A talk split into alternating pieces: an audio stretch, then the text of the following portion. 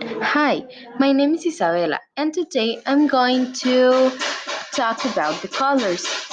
The first color that I will choose is the orange because it is a very beautiful color and it represents young. Orange breathes me because it is a strong color and, and also is a fun color. Orange is a color that attracts kids, and I like it so much.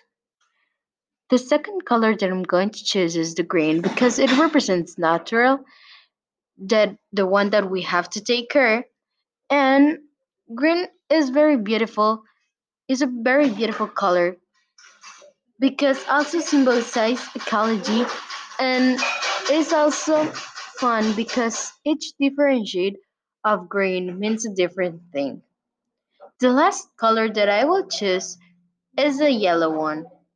The yellow represents young and happiness and also creativity. I like the yellow so much.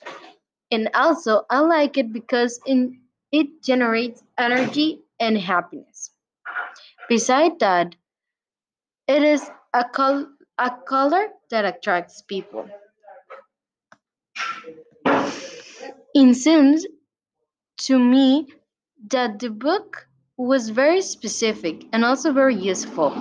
It seems to me that the colors are well explained explained and if they symbolize very beautiful things. Finally, I was able to learn that the colors are important and and that and the colors can making us to grow or to succeed or to fail. Thank you.